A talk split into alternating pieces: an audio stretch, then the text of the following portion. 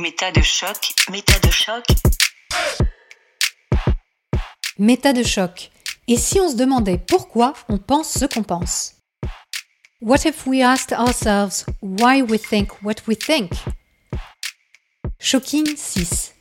Confidence d'une ex-gourou.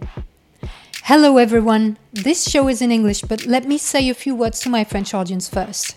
Please click at the bottom right of this video for English and French subtitles.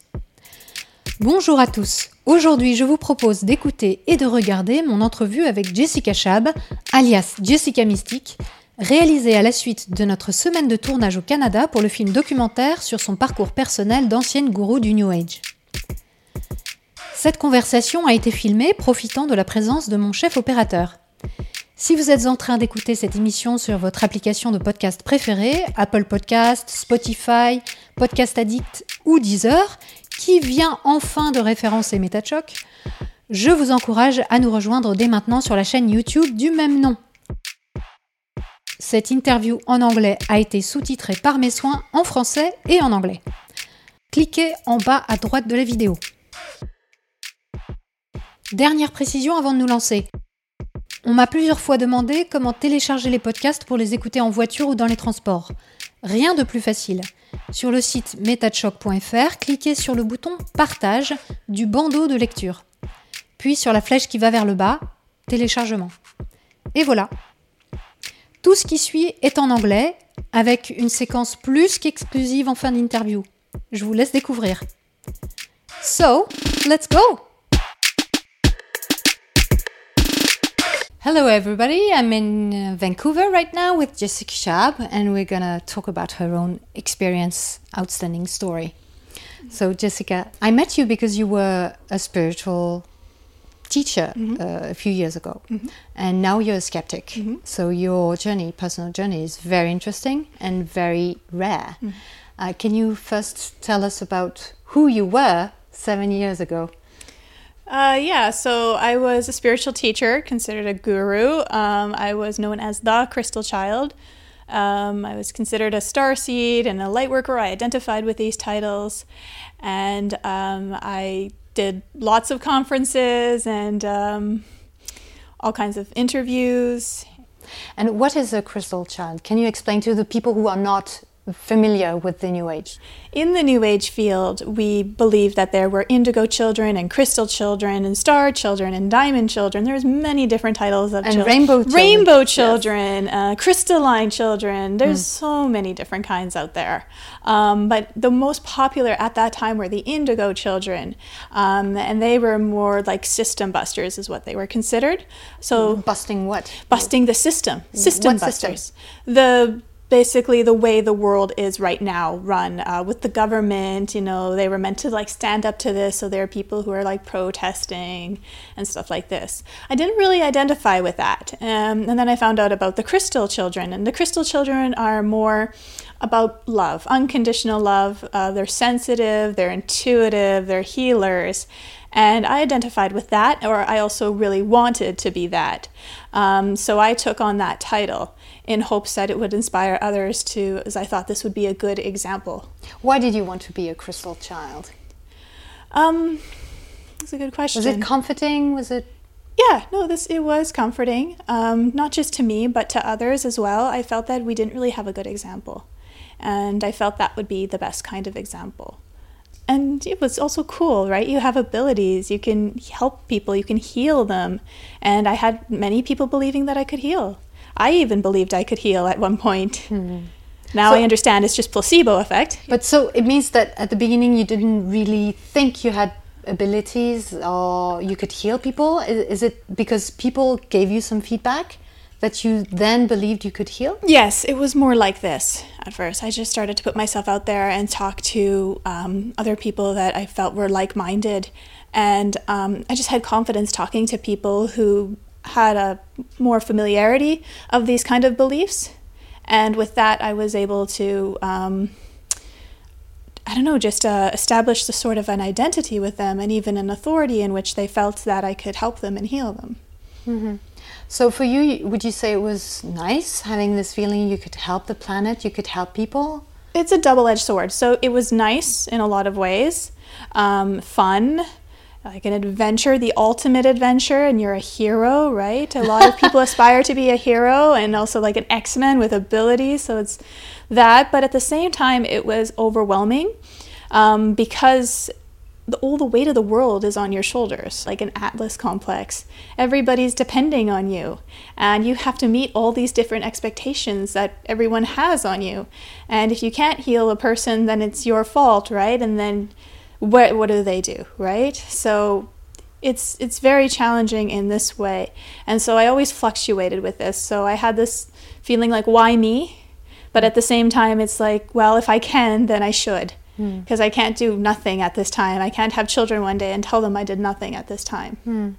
It's true, I think, in our society at the moment, we feel so uncomfortable with what's going on. Mm-hmm. We know that it's we are doomed to fall at some point. Right. Our, our society is it's too much yeah. uh, pollution. It's too much uh, violence in a way and manipulation corruption and, and, we want to do something about it so i think people are drawn to the new age because they want to do something about this. Correct. It makes you feel um, not useless. Yes. There's something you yes. can do. Yes. Um, also, to there's a frustration and with the corruption that's going on, and we need something to believe. We need a title. We need someone to fight um, and to have some sort of idea of progress.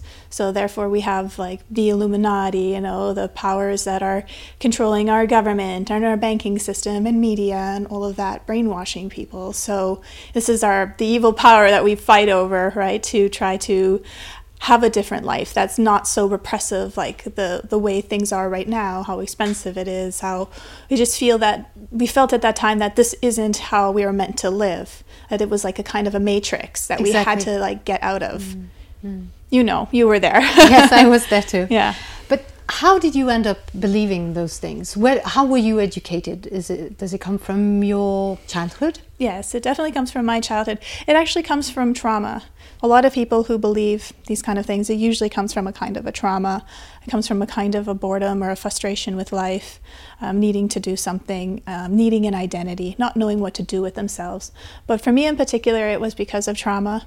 I lost my sister when I was 16, and uh, my father started to get strokes, and my mom had migraines, and um, it was a very tumultuous time, and I didn't really grieve. I didn't really know what was going on. Um, and my dad, after his strokes, which I didn't know were transient strokes, started to tell me that my sister isn't really dead, that um, she's an angel being working in the universe, and that uh, she was called to work on the other side to help me with my mission, that um, I have a very important task here on earth, and and all these kind of things. So you think for your dad it was a kind of way to grieve, a way to I think actually so. uh, have the feeling he was still close to his daughter who just had just died? Yeah, and to comfort me as well mm. because I think he saw me struggling and he didn't know how to to help or to make sense of it.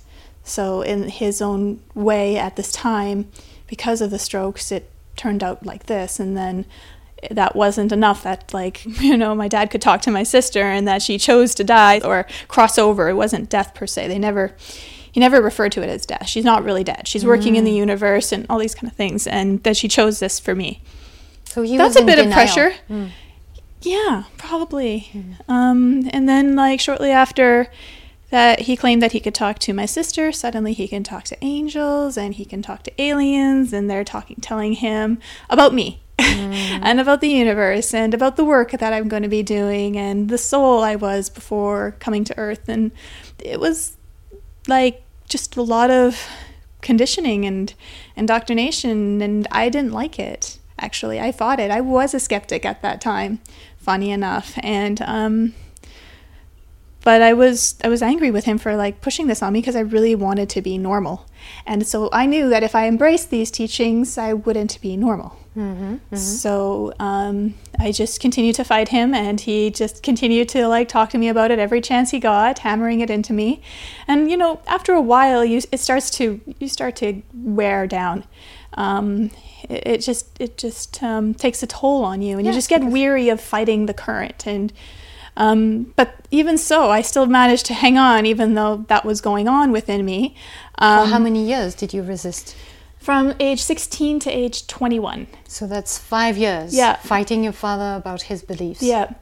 Not to mention other people who he talked to about me that, you know, tried to convince me of the same thing, and then books, and then videos. And so You that were was- surrounded by it. Pretty much, yeah. Hmm. So it started to feel like, well, what if this is true? But the real, the final thing that really knocked me into it fully was when my dad then died. And right before uh, he died, I was really angry with him and I just lost him and I was, said some really hurtful things. Um, and then he died shortly after. And because he was talking to me so much about how our thoughts create reality and be careful with your words because they become your actions, it felt like I was the reason that he died because I wasn't aware of my power. You felt guilty. Oh my gosh, I felt so guilty. And the only way I could comfort myself is that, like, well, what if my dad is telling the truth, you know, and I'm ignoring this mission? Um, and how can I be close to him? How could I make it up to him? And so something happened within me in which I felt that his guides were now talking to me and they were trying to comfort me and they were like no you you didn't kill him you actually helped him cross over you made a deal with him that at this time that uh, you would be a bit harsh with him because that's what he would need to get the hint and even though you were saying those words what you were saying on the soul level was it's okay dad you can go now we're fine Yeah. So these beliefs were, in, in the end, comforting you and feeling less guilty about your father. is the only way yeah to Yeah. make up for it But when you're talking about guides, what do you mean exactly? Were you in contact with entities? So spirit guides is what I mean. So I'm guessing my dad was talking like he he seemed to have guides, but not channeling like most people like you know about where people's voices change and all of that, and not necessarily hearing voices. It would more just be like thoughts downloading to you, like spontaneous thoughts um, and words that would just come out of you. So Like reflex thoughts, yeah, intuitions? You'd ask a question that and a he would say it was his guides. he never used the word guides. I think Oh. I took the word as guides. Okay, okay. Um, but But he thought it was true. I mean, he, he was certain about himself. oh, for sure, yeah, he was definitely yeah. And I'm just like, but you're not normal. I just want you to be normal, you know. So I just realized I was never going to be normal. So um, if I can help people, and if this is what I'm supposed to do, and if it's true, then let's let's see, basically. So that's when I just threw myself into it. I just did a 180 change. Yes. And I just started to look for other people who had similar experiences. I thought maybe I can help others, you know, prevent what happened to me and my dad uh, happen to them. And so I kept looking for people online and I wasn't able to find.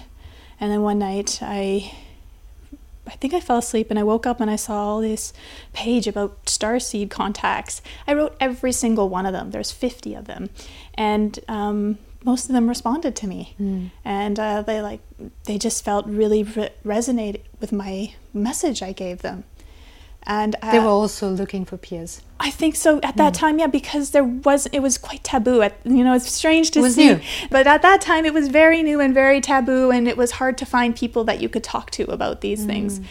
But um, they were very inspired with me, and that gave me a bit of confidence. And at the same time, I wasn't able to function. I wasn't able to keep a normal job. I wasn't able to do anything but talk about these things, and I just was overwhelmed with the messages within me that I wanted to share. So You were very engaged in it. yeah, yeah. And um, I think I threw myself into studying some books as well.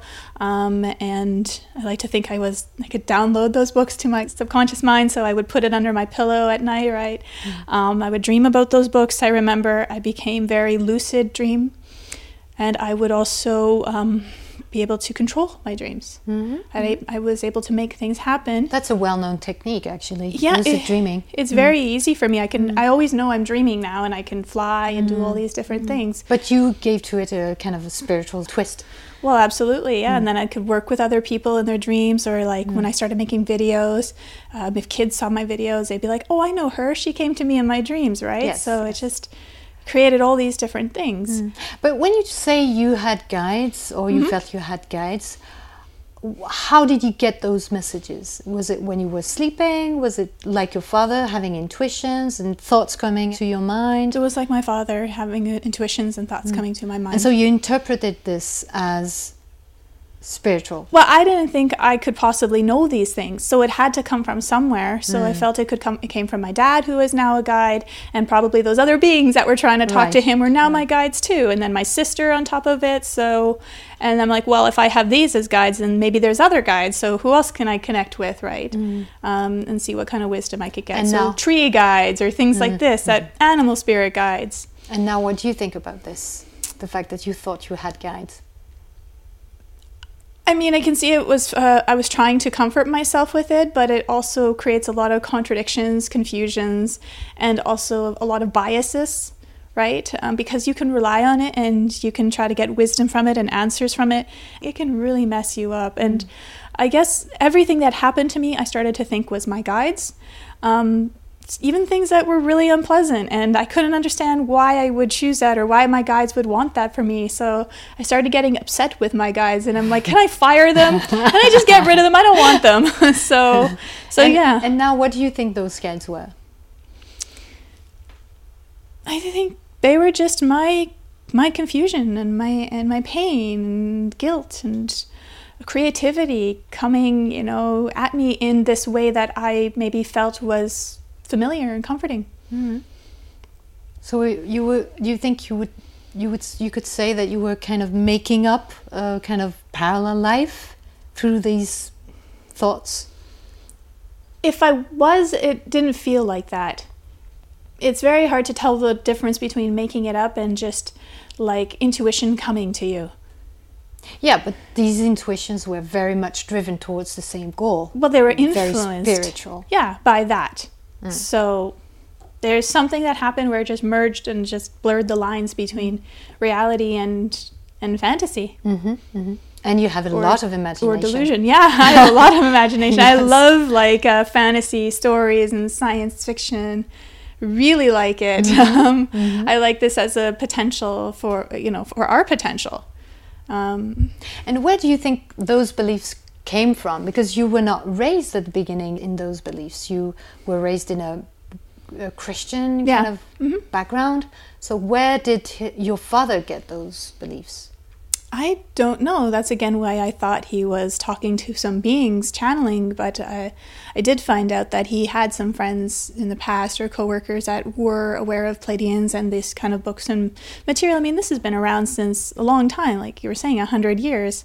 But there was all kinds of like channeling books in the '60s and the '80s. There's a lot about Pleiadians and aliens. So Yeah, he got the information. He was kind of uh, indoctrinated. Uh, he swears he saw a UFO when he was a kid and that they put a chip in his brain. Um, they, he told me this story of um, how he went to um, the hospital to scan, get his brain scan, and his guides were freaking out because if his brain was scanned, that they'd find the chip. So he was kind of paranoid from from the start, like thinking he had something special in his know- mind and that he should hide from the authorities and stuff like this. He wasn't someone who ever thought he was special. He was a very humble person, um, trying to make sense of these kind of whatever if whatever he experienced. If it like um, to him, he says that like because the hospital they didn't want the hospital to discover the chip. He said that the they made a blackout in the hospital for three seconds. Which then the machine didn't work. This is the story. I don't know exactly, um, but I think he was just because he also had trauma. I think his father died when he was nine, which might be around the same time as the, the ships. I think it was his way of comforting. I don't really know. Hmm.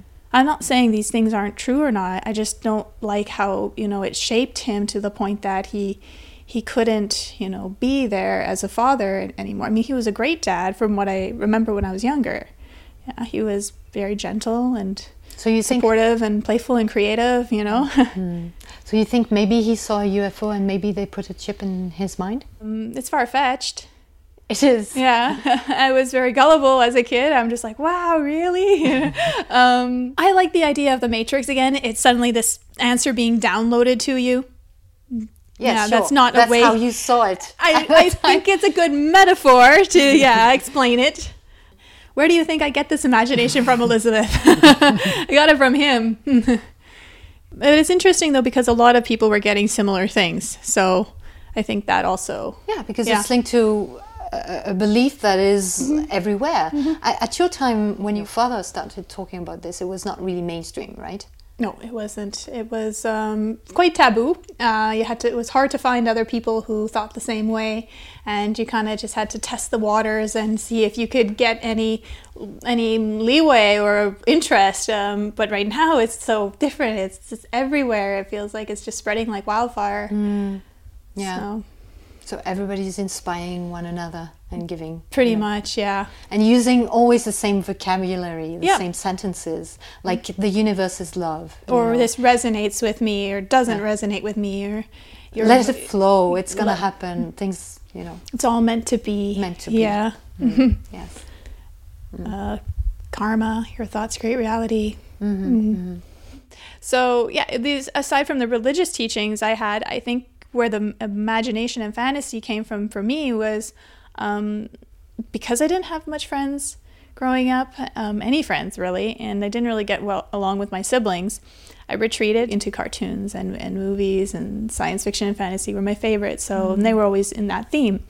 So I think it came from there. Disney as well, stories uh, like this. Yes, you can Mm-hmm. easily make create a link between the be- New Age beliefs and, and cartoon or Sure. the Matrix or any science fiction film you Like- can find. the creators of those shows know something and they're trying to tell people about it, right? So, Right. yeah, that's how I looked at it. Yes. Mm-hmm. But tell me about your parents' background in terms of beliefs. I was raised in what I think is a cult. Um, Worldwide Church of God is uh, the title of it, and it was a combination between uh, Jehovah Witness, Judaism, and Christianity. Uh, I say it's a cult because it's very controlling from what we could eat. We weren't allowed to eat any pig meat, pork, uh, seafood. It was all like garbage to them. Um, we only went to church on uh, Saturday, but we weren't allowed to go out on Friday and Saturday because those are the Sabbath. We had to keep it holy. We weren't allowed to talk to any people unless they were within our church and things like this. And you believed in the apocalypse. The, I don't know if I did, but the church sure did. Yeah, Yes. not just not apocalypse, but a, not even a heaven, but a resurrection. So like zombies, basically. All the people that God likes, He brings back to life, right? and so we get to live like zombies. That's how I see it. Like, and forever too. So then there's vampires as well. Oh, that's nice. yeah, so you can see the fantasy influence coming in through these uh, religious beliefs as well. And how did you feel at that time when you were a kid about this kind of this religion you were in? Oh, it was so boring. Um, I can't can't stand the sermons. Uh, It's just some guy going blah, blah, blah, blah, blah, God, Jesus, this, that, devil, blah, and then we have to stand up and sing and write all you know. so, but I learned that if I was good, if I didn't make any mischief, then I would get candy.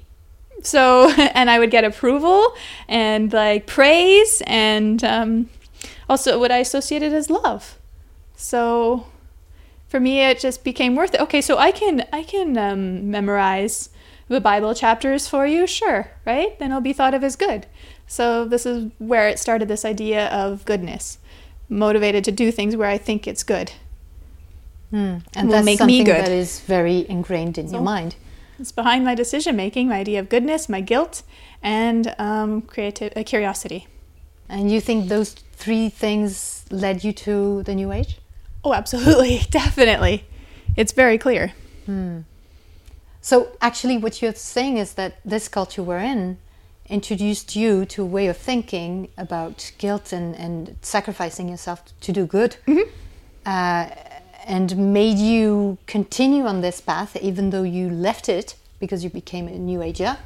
You left the cult, Sure. um, but you stayed in this mindset because it was ingrained. Yeah, I I mean, it's very difficult to leave. It's all you know, right? So Mm. how do you step out of that and, and question that? Just just subtle things like a man comes first in a relationship. You need to sacrifice yourself for what you believe in or the people you care about. So it's it's so so subtle. It's hard to like look at look past that because again, it's also associated with goodness as a good partner, as a good person. Like it's really hard to question goodness because it's goodness is something that you just look You at take for and granted yeah, and you think it's an ideal you have to. like love. You see a folder on your computer that says love, you're, you're not going to check it to see if the virus is in there because it's it's such a nice you know thought love Mm. Yes. invokes. So So the, the- virus could hide in there. Yeah.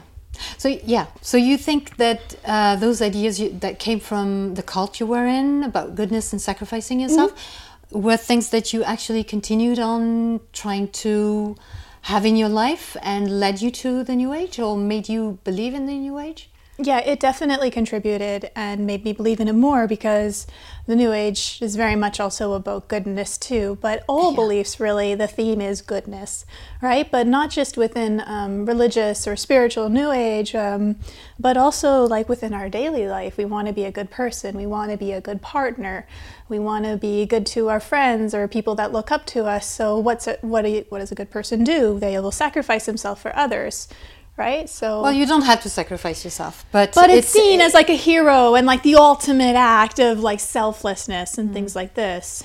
So you, you think you sacrificed or you wanted to sacrifice yourself for your cause when you were a spiritual leader? I didn't want to. I felt I had to.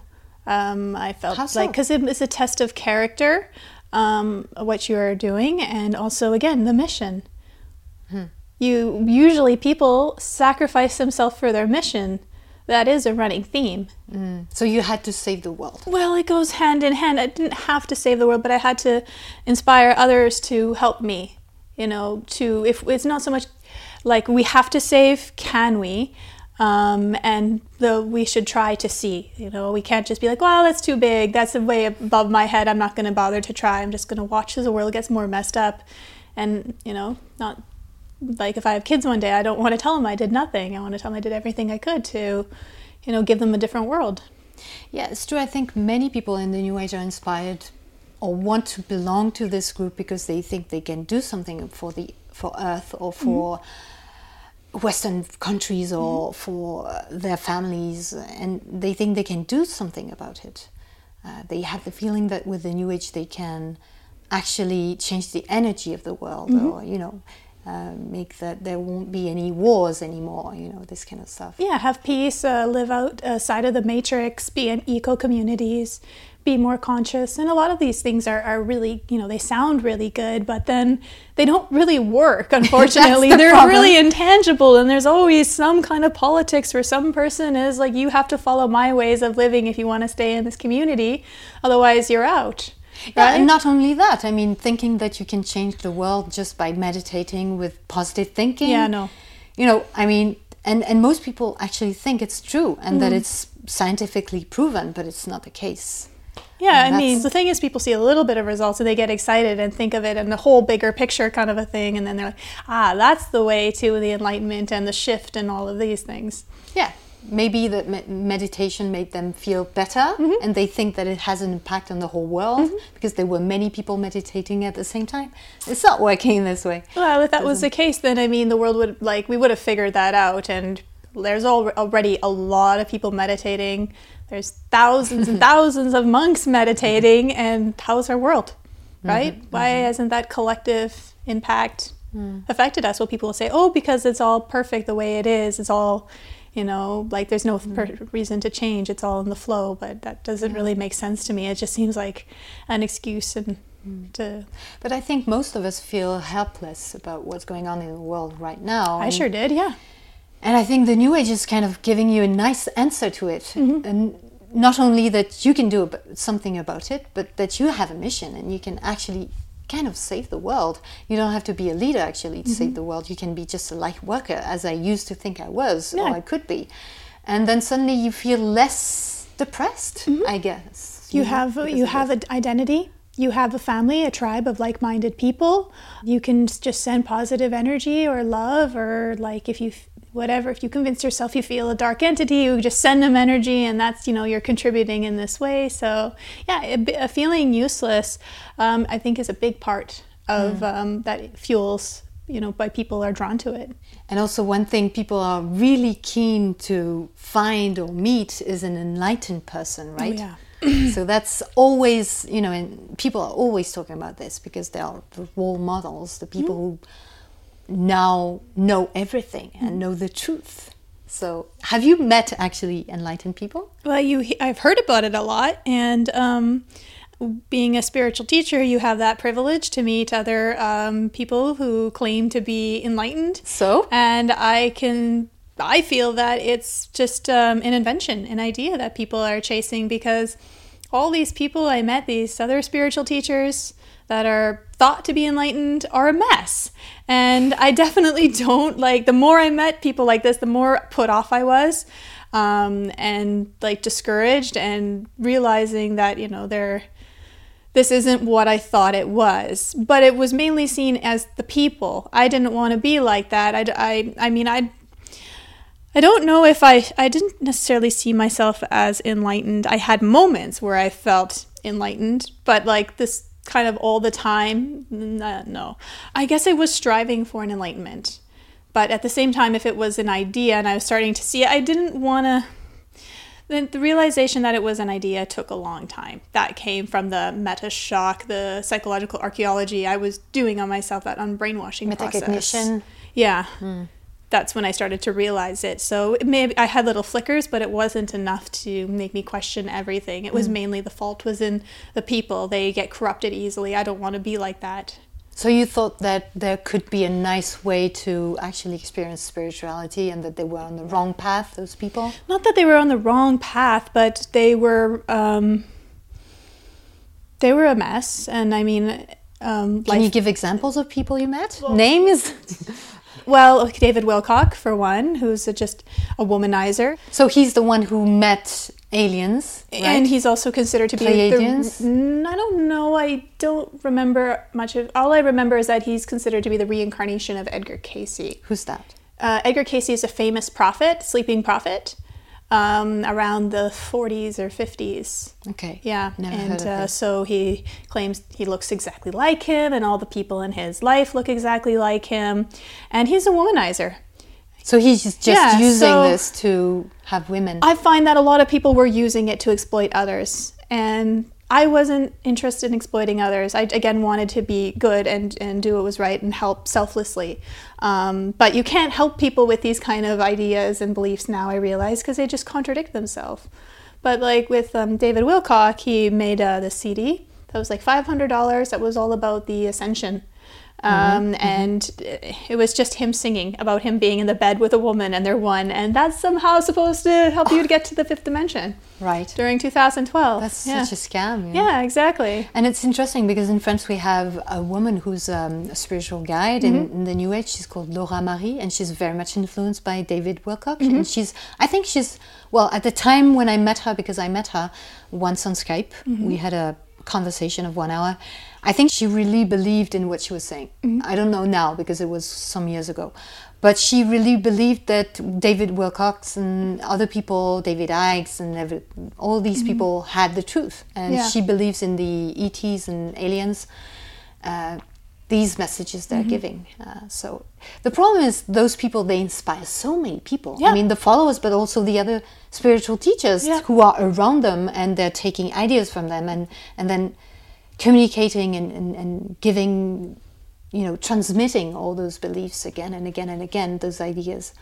It's uh, and who who else did you meet? So David Icke's wife as well, and yes. she was she's supposed to be enlightened. Mm, she's very involved in spiritual beliefs, let's say. Um, and she was telling me though that when she was with David, that he's very influenced by psychics, and they basically make all the decisions for him. So I think that maybe there are teachers out there that have good intentions, but they're controlled or managed by people who don't Some of them. as well. So that's also going So on. So David Icke's is all about reptilians. Yes, right? that's he right. is kind of Yeah. getting information from aliens Yeah. through channeling. Yeah. And these aliens are talking about the evil side, Mm-hmm. the reptilian uh, aliens. Yep. Yeah. Because these people are not necessarily well known in France because you need to know English and um, they're very North American too. So it's But not I'm sure they have books in, translated in Yes, French. sure, sure. And in sure. Paris. Must be. I'm sure, be. yeah. And you were talking about another woman you went to see in a ranch? Yeah, this was a UFO ranch, James Gilliland. There was, I don't remember her name. She was very beautiful. Um, and but she was just a bitch, and everybody was like, "She's so enlightened, she's so advanced, she's so psychic," and I think maybe she claimed to be Arcturus or something like Okay, this. okay. And she's just really cold and really superficial, and it was clearly an act for her.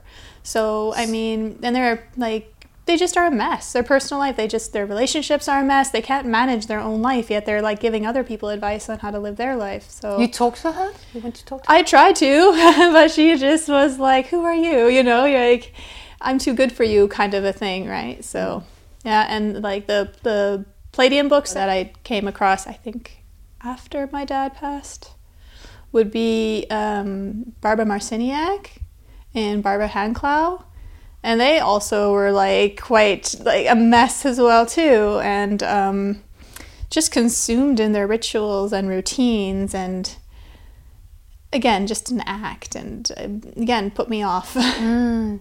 Yeah, I can imagine the difference between reading texts that you, you love so much and feel like like poetry or Yeah. imagination or or talking things- to these beings and Yes, how it must have changed like what kind of person they must be for the beings to select them and then and then you meet them yeah and and then it's just disappointing very very disappointing Mm. yeah so when you realize that those people who were supposed to be the ones guiding, you Mm-hmm. know, because they were enlightened, were not that enlightened, Yeah. to say the least. What did you think? Did you think, okay, this is all bullshit, New Age is no good, or did you think, okay, they're not good enough, I can do better than them, or what?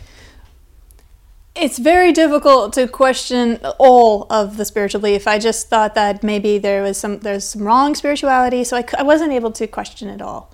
Um, I just felt I was discouraged. I remember that like I didn't want to be like this, and it made me uncomfortable because I saw that my followers were looking at me in similar ways.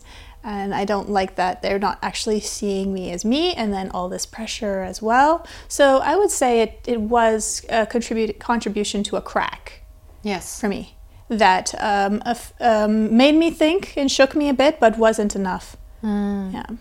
So what what made you really question your beliefs then? Well, um, there was that time I told you where I thought that they were under a spell. That time I burped in Spain. Yes, tell me about this. so it was right after a conference in, in Spain. I gave my speech. And Yeah, you were very famous in Spain actually. Yeah. You had many followers. Yeah. um, and uh, after that speech, everybody was looking at me like I'm so advanced, and just this look in their eye was freaking me out. And um, I could see this admiration, and oh, she must be, you know, she's an angel, and all these kind of things. I could kind of hear them whispering, and um, I just didn't like it. it felt very weird, like a Twilight Zone moment, and like they're under a spell. What can I do to snap them out? And and I'm a tomboy. I have three brothers, and you know me. I'm I'm uncouth, and so I just decided I would do a really big burp. So Very on stage- poetic on stage, arms outstretched. You know, it was quite a long one too. I was quite proud of it, Mm-hmm. um, and just to prove a point, right? Because um, that, that stuff's kind of taboo in Spain, though, by the way. um, and I just decided to be cute and just point to my translator and say it was him. So you burped in public on stage, Yeah. and you said it's him. Yeah, Right. yeah. And then he was like, "No, it wasn't. It was you, Jess." And just when I was about to say, "Yeah, of course it was me," I hear Obviously. Yeah, obviously. they all saw me do it. I was long, so um, I heard, How dare you accuse Jessica Mystic of such a thing? It was you, you pig. So, okay, wait a second here. They saw me do it. So your name was Jessica Mystic at the time Yeah, when yeah. you were a leader. Yeah. Yeah. They saw me do it, um, and but they refused to believe I could do such a thing. They So- refused to see it. So they created another memory, another scenario in which it was the translator. That's incredible. yeah, that was really scary and, and, and like baffling. And um, again, that wasn't enough either. So, and also it was this issue that I was having with my, with Jessica Mystic, this e- alter ego was like strangling like Jessica Schab. People liked Jessica Mystic more. Um, and so this created a complex within me, right? Who and made me wonder about who I was without my beliefs a little bit. Also feeling the pressure with these guides, um, in which like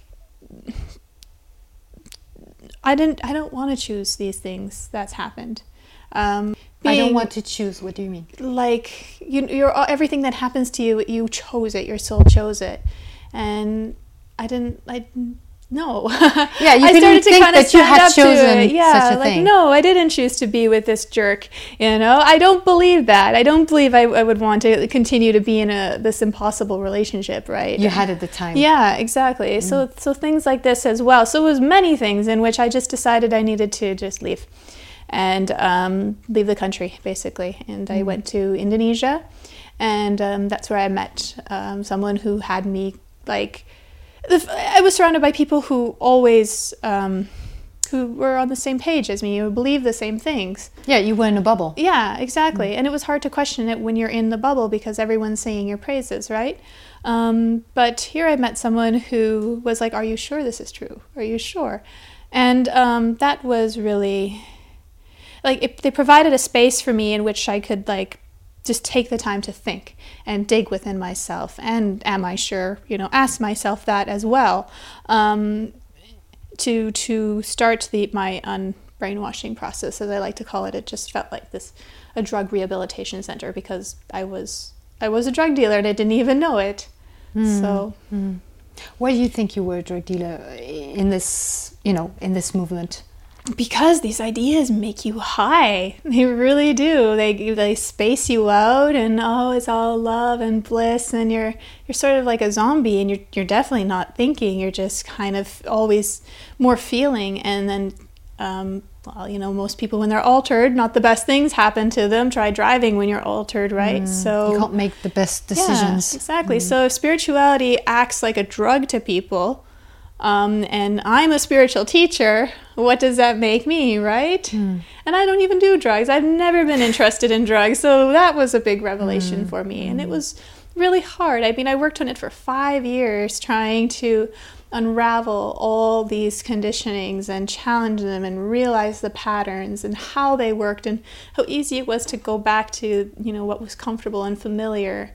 Sure. Yeah. I guess you were tempted to go back to your beliefs in a way. Well, because it's it was easier. so easy. yeah. Yeah. I have an identity. I can survive that way. I have people supporting me. I have friends. Yeah, and it was your job as. actually, so you had to quit your job, in Yeah, a way. Yeah. So you had nothing left. That's right. Hmm. I'd start from zero all over again. So that's why it's scary, I think, for people to question it. They don't want to start from zero.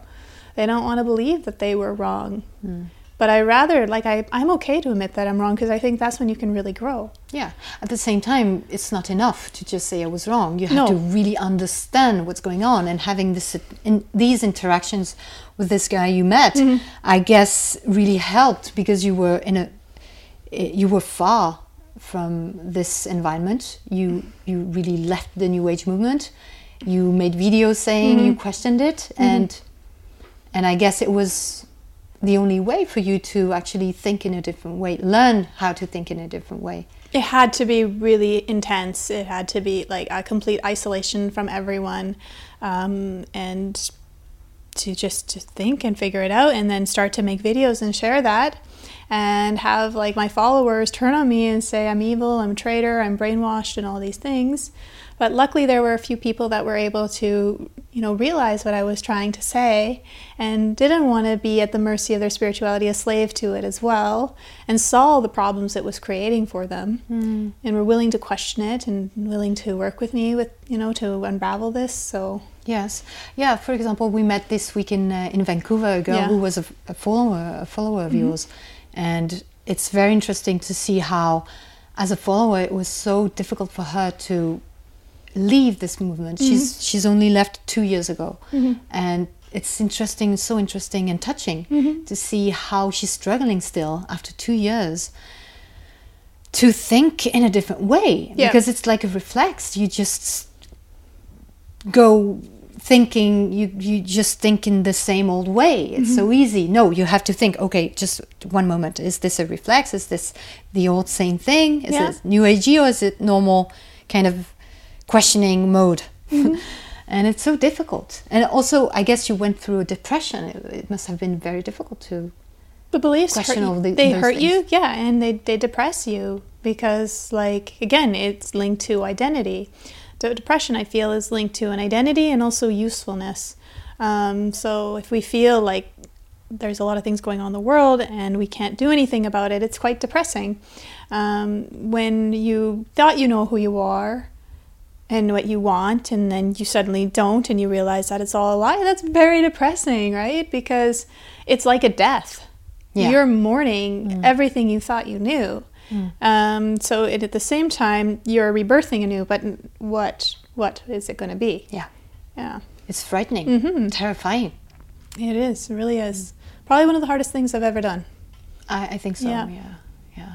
From what you described, because you didn't even know if your feelings or your what you thought was That's right. Yeah, uh, good or real or or just uh, again a belief. it's true. Yeah. It's just like a, a layer within a layer within a layer you have to push through um, and to just figure out the mechanism of how it works. I mean, that's also how you met me, right? You Yes. saw one of my old videos and you're like, oh, interesting. And then, and then you saw, you're like, what is she doing now? I want to see her recent video. And then it's all like, are you sure? Are you sure this is real? This is true? Yes. At And- the time, I was a believer, and, Yeah. and when I saw your, your videos, I saw you questioning your beliefs. Uh-huh. I was like, ah, she really knows what she's talking about. Like she was a believer, now Mm-hmm. she's questioning them.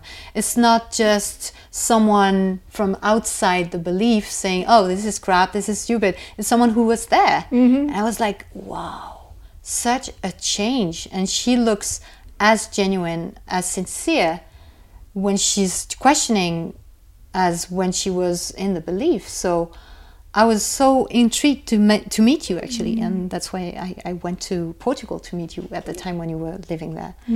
Yes, I think it's it's uh, that's also why I'm talking about it now, my own journey, because I think it's useful to show that yes, you can uh, be wrong and decide to to speak out about it. And we are all wrong at some point, and we can decide to yes, let go of things that we went the we did wrong, Yeah. and that's fine.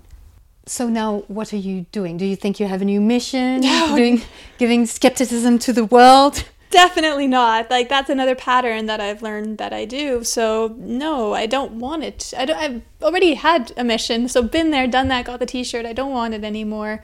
Uh, skepticism is a small part of my life. I'd say maybe twenty percent of my life.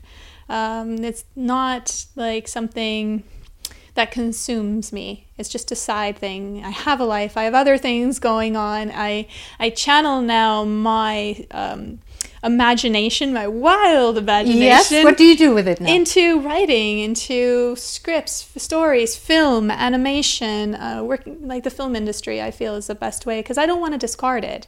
You know, it is a big part of me. I just want to make sure I have fantasy in the box where it belongs, and you know, reality and um, truth Yes. or what's actually going on. Mm. In another box, and don't let them touch. Exactly. Yeah. I think I think you can have a wild imagination mm-hmm. and think about superheroes and mm-hmm. saving the world. As- Fairies. Yeah, fairies, Yeah. of course, for you. Yeah. Uh, and still know that it's not reality. It's Yeah. not your daily life. You have to move on and have a job, normal job. That's what you're doing. Well, even if it is real, I don't need to get carried away. I don't need to find out what kind of message the fairies have for me. I don't need to like do rituals and meditations You to connect want- with them, you know? Yeah, you still want to think it's true. You still want I- to think fairies can exist, maybe. I do. I have to confess I do. Um, but I'm not going to let it get car- carried away from again. Like I've learned my lesson in that way. So I don't want to discard it because we don't know, maybe. Mm-hmm. But it again doesn't mean it's our idea of what- how we mm-hmm. think it is. So In this show, in Meta de Choc Show, Yeah. we have a special slot, which is the stupidest thing you've ever done in your life. I'm not going to ask you this question because I think, you know, with these beliefs, you've done the, the, the, the biggest error in your life, I guess, going through this path of being a spiritual leader. yeah, that could be one of the stupidest things I've ever done. Yeah, there's Maybe a lot of stupid things I've had captured on video to remind me forever. You know, Yeah, yeah. they're not going anywhere on the internet. It's there. okay. Well, thank you very much, Jessica. It was really nice having you in this show. Thank you as well, Elizabeth. So here we wrap up uh, this show with Jessica Schab, and if you want to know more about her, she, ha- she has a website, jessicaschab.com. So go there. Le bonus. Le bonus.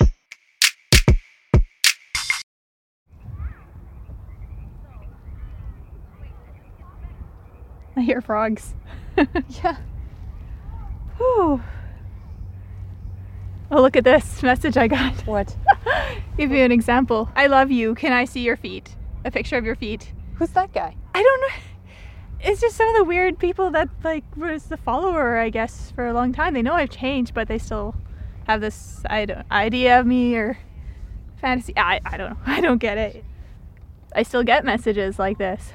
Wow. Yeah. and I have another one that sends me messages. They're more vulgar. So I should say no, but I'll send you a dirty sock in a jar. there you go.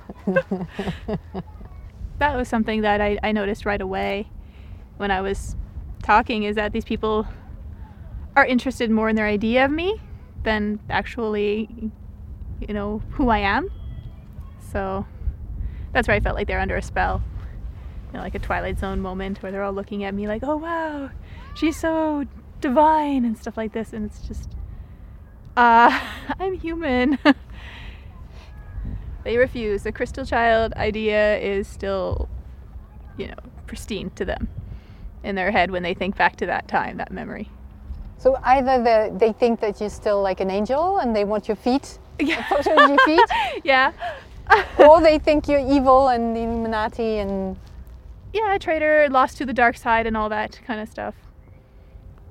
Mm. Just because I was like, uh, maybe what we are believing isn't exactly all roses and love and light. There might be some things that we should be more critical about and question. How dare you tell me to question or think? You know? I don't know, I just want them to see the traps, um, to not get so immersed in it but we're just so good at deceiving ourselves and seeing what we want to see. For me, it's now obvious, but for them, it's this kind of cognitive dissonance. And I, I hope that it doesn't turn, you know, into a problem later on for them, but it often does, unfortunately, and I don't want them to learn the hard way. But I find that the more I tried to get people to understand it, and I got very passionate about it, so sometimes even like strong to try to shake them, and it just really, really doesn't work. You can't get people to see something if they don't want to see it. I can see why it's it's so appealing to people because of that that just natural organic happiness that's there. Um, as far as like, I mean, a lot of them do do drugs. I didn't. I was just so high on life and so excited about the possibilities and human potential, all the things we could do if we could just access it. Uh, and actually changing things, what that would look like. And I was already feeling that as if it was happening. So I was psyching myself out in that way. At least I learned. it's, a, it's a pity that it has to be, you know, the harder kick in the butt process, though. So how do you try to speak to these people now? Do you try to speak to them, the, the believers, or what? First is I don't want to have a conflict. I don't, you know, want to. Before I was um, more inclined to offend them, just but it was never them. It was more their belief. Right? I wanted them to not identify with their belief, but they always would. Um, so offending doesn't shake them or it doesn't work. It just makes them even stronger in what they believe. So I do like things like street epistemology or like trying to get people to understand why they believe what they believe, you know, and how um, it can be sometimes an escapism to avoid reality or because of some traumas or things that happened to them in their past or even boredom or just wanting life to be more like a movie, uh, X Men characters with abilities, which is how I saw it. I, I saw it like a big adventure, you know, that we are a part of to to help the world shift to a better place than where it was at the time. But there's also a big naivety to it as well. Like I was really convinced that I could change or you know the world or save the world. But I just find it amazing how we can have these kind of experiences, and I've had plenty um, and they're and they're fun and they're interesting.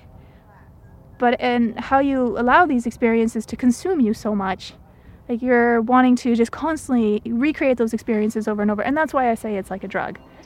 The main reason I quit is because I thought I was helping. Um, and then when I found out that I wasn't, I was actually making things worse. I mean, like just people becoming more credulous and um, more in the direction of cognitive dissonance and watching all the problems, the mental instability, the exploitation. I couldn't continue on like that. I couldn't live with myself. So, what could I do to help? What was really helping? Questioning these kind of mindsets that we do. So, it's not really just about spiritual beliefs, it's about all these kind of self manipulation patterns that we have. I've always been fascinated with um, people's blind spots, what we can't see, and how we rely on others to see things, just like we rely on mirrors to see things around us. So I, I look at the film like this uh, being a tool, a mirror to help people see these other parts of it. I'm not trying to get people to discard their beliefs altogether. I just don't think it's a good idea to let it drive them because it, to me it's like a drunk driver. You're, you're bound to crash. And um, why do you say that? I say that because I find that when people have these experiences, they immerse themselves in it. Like that, it becomes their their mission.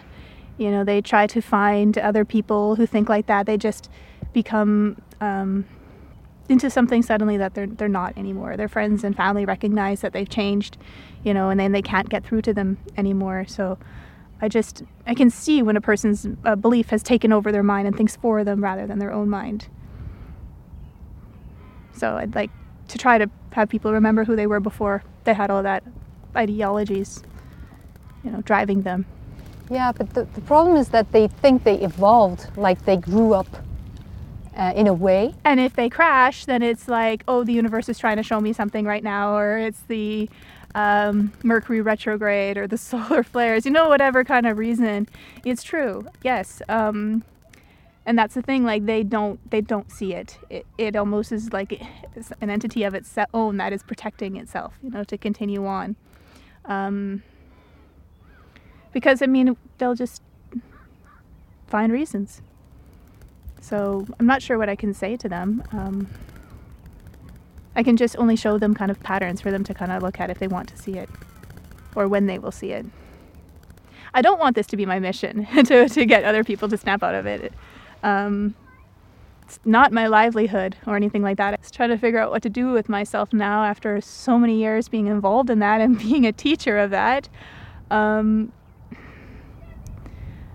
I, but I mean, on the side, like I want to do something with that experience, with that story. I don't want it all to be in vain. If people can still learn from my experiences, then, and if that will help, then absolutely, you know, that's why I'm doing this.